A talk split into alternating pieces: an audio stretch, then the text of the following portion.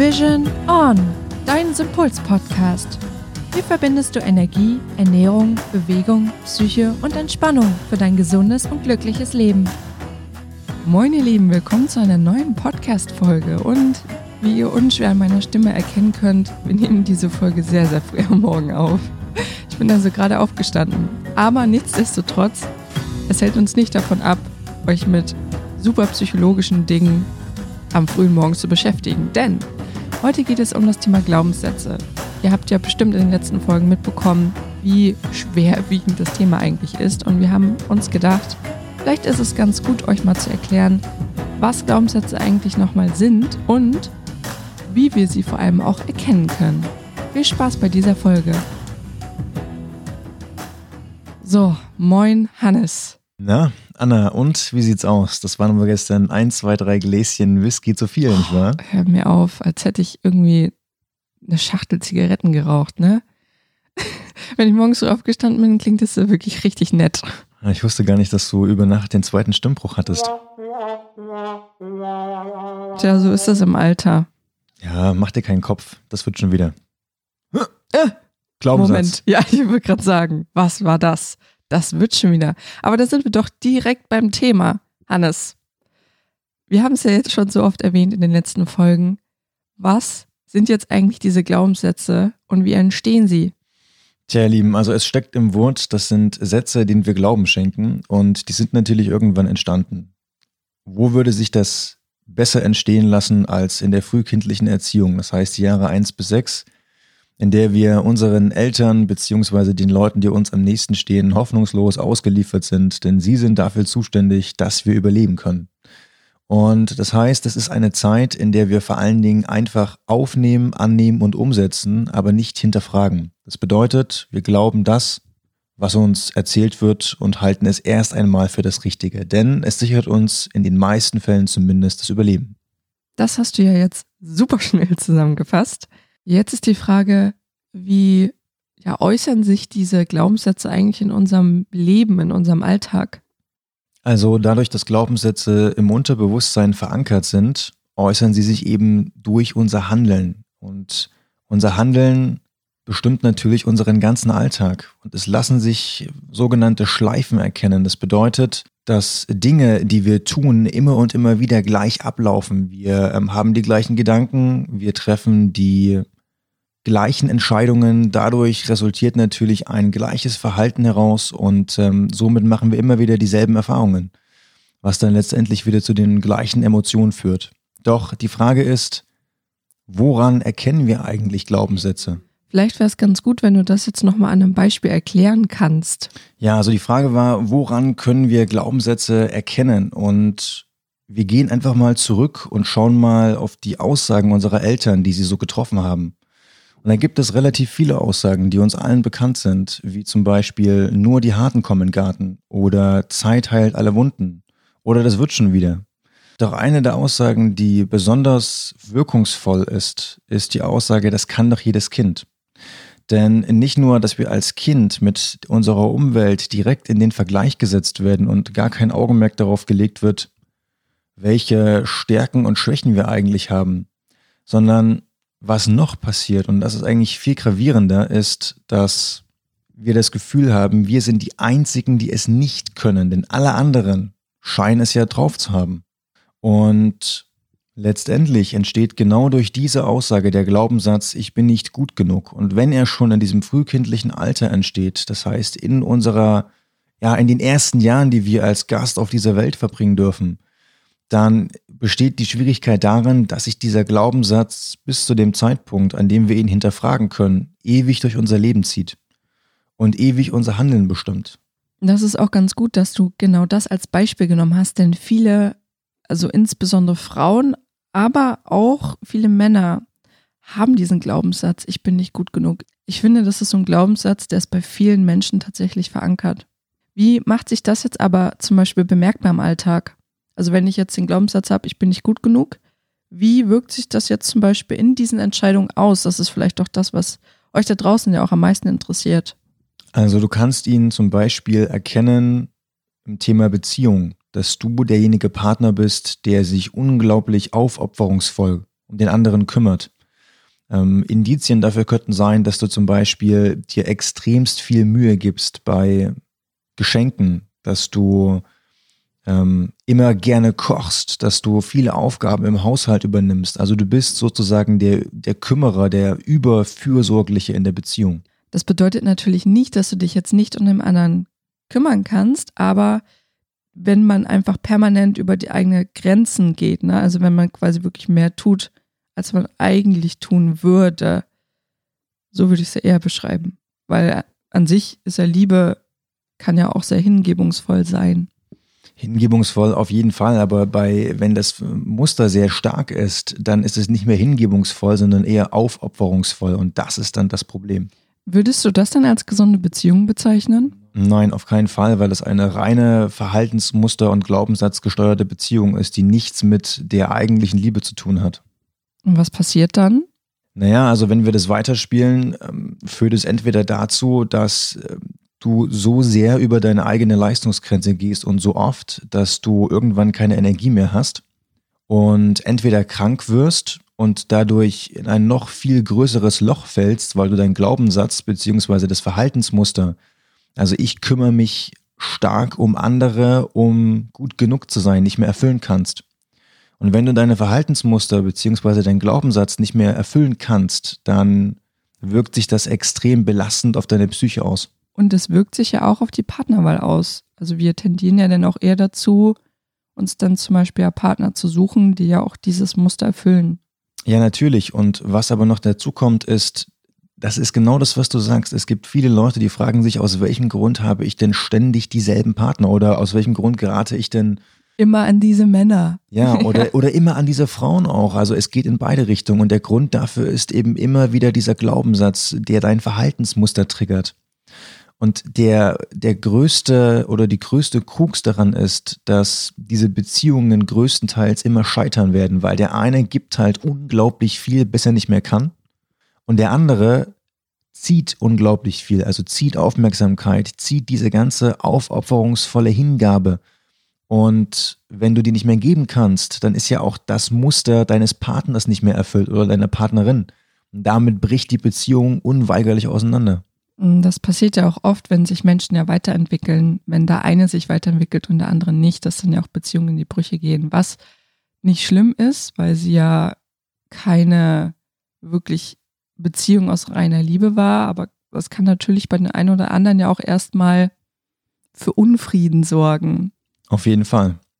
Dazu kommt, dieser Glaubenssatz wirkt natürlich nicht nur in deinen Beziehungen, sondern dieser Glaubenssatz wirkt auch auf Arbeit. Wenn du also zu den Menschen gehörst, die jede Aufgabe annehmen, die am liebsten alles machen würden, weil sie ja, weil sie, weil sie in dieser Firma den Status haben wollen, weil sie gut genug sein wollen, weil sie den Leuten, ähm, ja, weil sie eben schon wieder aufopferungsvoll handeln, dann kannst du irgendwann im Burnout versinken. Genau. Und die Wahrscheinlichkeit, dass dieser Glaubenssatz und das daraus entstandene Verhaltensmuster dafür verantwortlich sind, die ist äh, sehr hoch. Das heißt, es wirkt sich ja eigentlich auf so viele Lebensbereiche im Leben aus, also sei es Beziehungen, sei es Job, sei es auch Familie. Also es wirkt sich auf alle Lebensbereiche aus. Es gibt keinen Lebensbereich, der von diesem Verhaltensmuster und dem Glaubenssatz nicht betroffen ist. Denn schauen wir uns zum Beispiel mal die, ja, deine Freundschaften an. Also viele Menschen, die diesen Glaubenssatz, ich bin nicht gut genug in sich tragen, die haben auch Freundschaften, die wiederum genauso sind, wo sie also wieder den Part einnehmen und sich aufopfern. Das kann dadurch begründet sein, dass sie zum Beispiel, wenn man gemeinschaftlich essen geht, immer das Essen bezahlen wollen. Es kann aber auch sein, dass sie zu allen Anfragen ihrer Freunde immer Ja sagen, egal was es ist. Ja, das Thema Nein sagen spielt da ja auch eine sehr essentielle Rolle. Das ist ja auch ein guter Indikator. Und da sind wir eigentlich schon direkt beim Thema, wie kann ich solche Glaubenssätze jetzt aber noch erkennen? Also wir hatten gesagt, ihr könnt diese Glaubenssätze erkennen durch die Aussagen eurer Eltern, indem ihr euch bewusst werdet, was sie eben sehr oft gesagt haben. Ihr könnt euch dessen bewusst werden, indem ihr euch eure Handlungsschleifen anschaut. Das heißt, wenn ihr euch immer wieder in Kreisläufen befindet, eben durch solche Aussagen, ich gerate immer wieder an dieselben Beziehungspartner, ich nehme immer wieder ähm, alle Aufgaben auf Arbeit an, die mir angeboten werden und bin ständig gestresst. Ich habe ständig das Gefühl, ich arbeite und arbeite und arbeite, aber ich schaffe nichts. Das sind Indikatoren. Aber des Weiteren gibt es natürlich noch den Indikator der Emotion. Denn stellt euch Folgendes vor, ihr sitzt im Meeting und ihr habt den Glaubenssatz, ich bin nicht gut genug. Ihr habt an einem Projekt gearbeitet. Das Projekt ist super gut geworden. Euer Teamleiter spricht euch dafür Lob aus und im selben Zug sagt er jedoch, das Einzige, was mir an eurem Projekt noch aufgefallen ist, ist, dass zum Beispiel die Farben des Logos nicht ganz unserer Corporate Identity, also unserem Unternehmensmerkmal ähm, entsprechen. Und diese eine Aussage zerstört für euch das ganze Lob des Projektes. Ihr habt das Gefühl, ihr habt nichts geschafft. Das Projekt war ein. Ihr habt versagt. Ja, das ja. Projekt war sozusagen ein kompletter Misserfolg. Und mal ganz objektiv betrachtet ist diese Emotion natürlich völlig übertrieben. Also es ist eine Emotion, die da in diesem Ausmaß, in diesem Rahmen überhaupt nicht hingehört. Aber das führt ja trotzdem, wie du auch gerade gesagt hast, zu diesen starken Emotionen. Und diese starken Emotionen können ja wirklich ein Indikator dafür sein. Wenn du feststellst, dass dein, deine Reaktion eigentlich gar nicht so logisch erklärbar ist, rein objektiv betrachtet, wie du gerade gesagt hast, aber trotzdem diese Emotion so tiefgreifend da ist. Ich hatte das damals auch, also Perfektionismus ist, spielt ja da wirklich eine Rolle. Das heißt, ich habe es nicht perfekt gemacht und dieser Perfektionismus ist eigentlich auch ein Indikator zum Beispiel für diesen Glaubenssatz speziell. Den hatte ich damals auch. Und als mir jemand dann gesagt hat, ja, ja, das ist gut, das würde ich vielleicht noch ändern. Das ist bei mir so in Stress ausgeartet, also auch körperlich. Ich habe es richtig gemerkt. Ich dachte so, oh Gott, ich habe die Aufgabe nicht richtig gemacht. Und dann, die Gedanken kreisen ja auch die ganze Zeit nur um diesen Fehler. Und gleichzeitig war ich einfach komplett zerstört. Ich habe am liebsten heulen können. Also so schlimm war das damals. Und das kann man ja auch ganz gut festhalten. Du hast auch vorhin gesagt, bevor wir die Podcast-Folge angefangen haben aufzunehmen, Tagebuch schreiben ist dann eine gute Möglichkeit.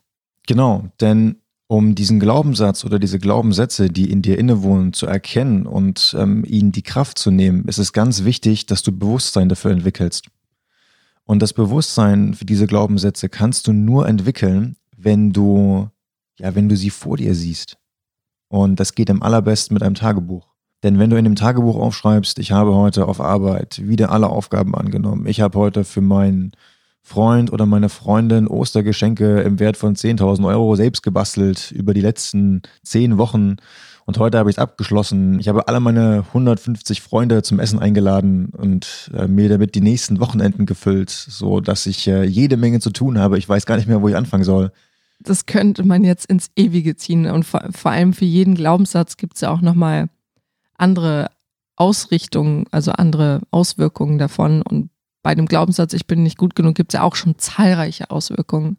Genau, also deswegen ähm, ist es halt so, dir würde das dann beim Tagebuch ähm, aufschreiben einfach ja auffallen. Also dir, dir würde erstmal auffallen, wie viel Zeit du in das Wohlergehen anderer Menschen investierst und wie viel Zeit eigentlich für dich bleibt. Und genau dann wenn dir das auffällt, würdest du anfangen zu hinterfragen, beziehungsweise bestände die Möglichkeit, oder bestünde? Ja, bestünde.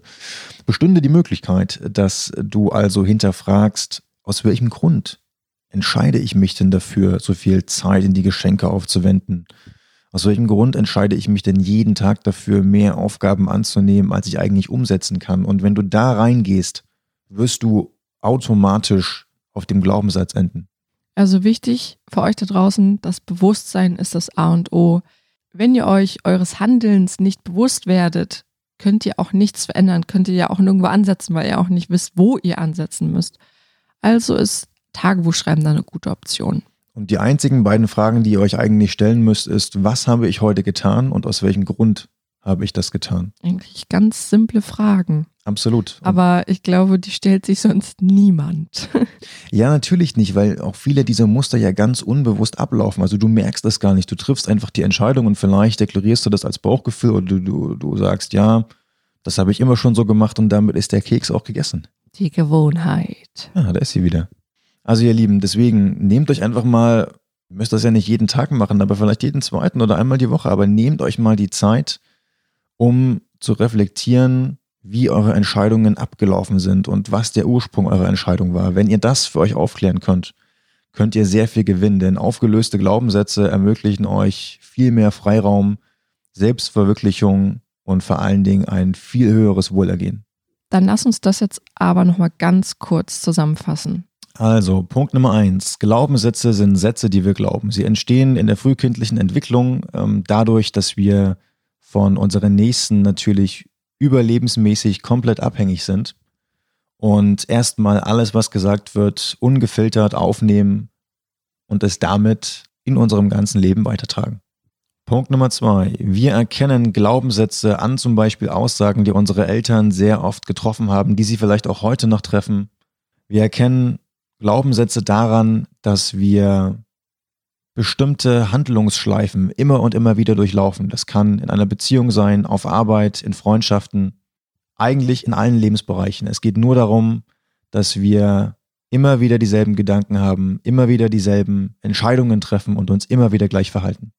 Zudem gibt es Emotionen, die unverhältnismäßig groß sind oder unverhältnismäßig wirkungsvoll, obwohl es die Situation eigentlich gar nicht erfordert. Das alles dreis können Indikatoren für Glaubenssätze sein. Und Punkt Nummer drei, am besten macht ihr das mit Hilfe eines Tagebuchs, denn das Bewusstsein schaffen ist das, was ihr als erstes machen müsst, um überhaupt etwas verändern zu können. Also Leute, ich möchte euch jetzt auch nochmal motivieren, euch damit auseinanderzusetzen. Glaubenssätze an sich sind überhaupt nichts Schlimmes. Sie können euch einfach nur aufzeigen, woran ihr noch arbeiten dürft, woran ihr noch arbeiten könnt, um euch langfristig glücklicher, aber auch gesünder zu machen. Klar, das mag am Anfang erstmal ein bisschen ungewohnt sein, sich auch mit seinem eigenen Verhalten auseinanderzusetzen. Und gerade wenn man diesen Glaubenssatz hat, ich bin nicht gut genug, wird man sich wahrscheinlich am Anfang auch erstmal sagen, oh Gott, was habe ich denn da alles an Glaubenssätze und ich bin überhaupt kein wertvoller Mensch. Nein, jeder von uns hat diese. Und es ist überhaupt nicht schlimm, sich damit auseinanderzusetzen. In diesem Sinne, schön, dass ihr heute wieder dabei wart. Wir hoffen, unsere Stimmen klingen nicht ganz so kratzig, wie wir sie gerade hören. Deine klingt schön, aber meine heute. Naja, wenigstens trinkt nur einer von uns. Ja, klar. Ist auch fies, ne? Ich habe diese Stimme und du bist der, der hier ständig Wein trinkt, um nochmal auf die letzte Folge zurückzukommen. Ja, also ihr Lieben, es war schön, dass ihr mit dabei wart und wir hoffen euch in der nächsten Folge wieder mit dabei zu haben als äh, Zuhörer. Und bis dahin verabschieden wir uns mit einem schönen Tschüss. Genießt die Woche und bis bald. Bis bald. Beim nächsten Mal sollte ich vorher Honig essen. Ne? Das hat mein Chorleiter immer gesagt. Honig hilft, die Stimme zu ölen. Du hast vielleicht Honig im Kopf. Meine Güte, was ist hier heute los? Ja, die wirklich, Schlafzimmerstimme. Du klingst wie so ein ähm, WE Pro-Wrestler. Ja, aber ich muss noch ein Parkhaus finden. Ein Parkhaus. Ja, ich muss ein Parkhaus finden. Eins, eins nices Parkhaus. Ich bin so frisch aufgestanden und du bist schon auf 180. Cherie, ich sagte, ich war 5 Uhr, saß ich hier am Schreibtisch und habe schon die ersten Rechnungen überwiesen. 5 Uhr? Ja. ja. wenn du 5 Uhr Finanzen machst, ist doch kein Wunder. Ja, zum Glück bist du gleich weg, dann habe ich wieder meine Ruhe. Mich wieder hinlegen.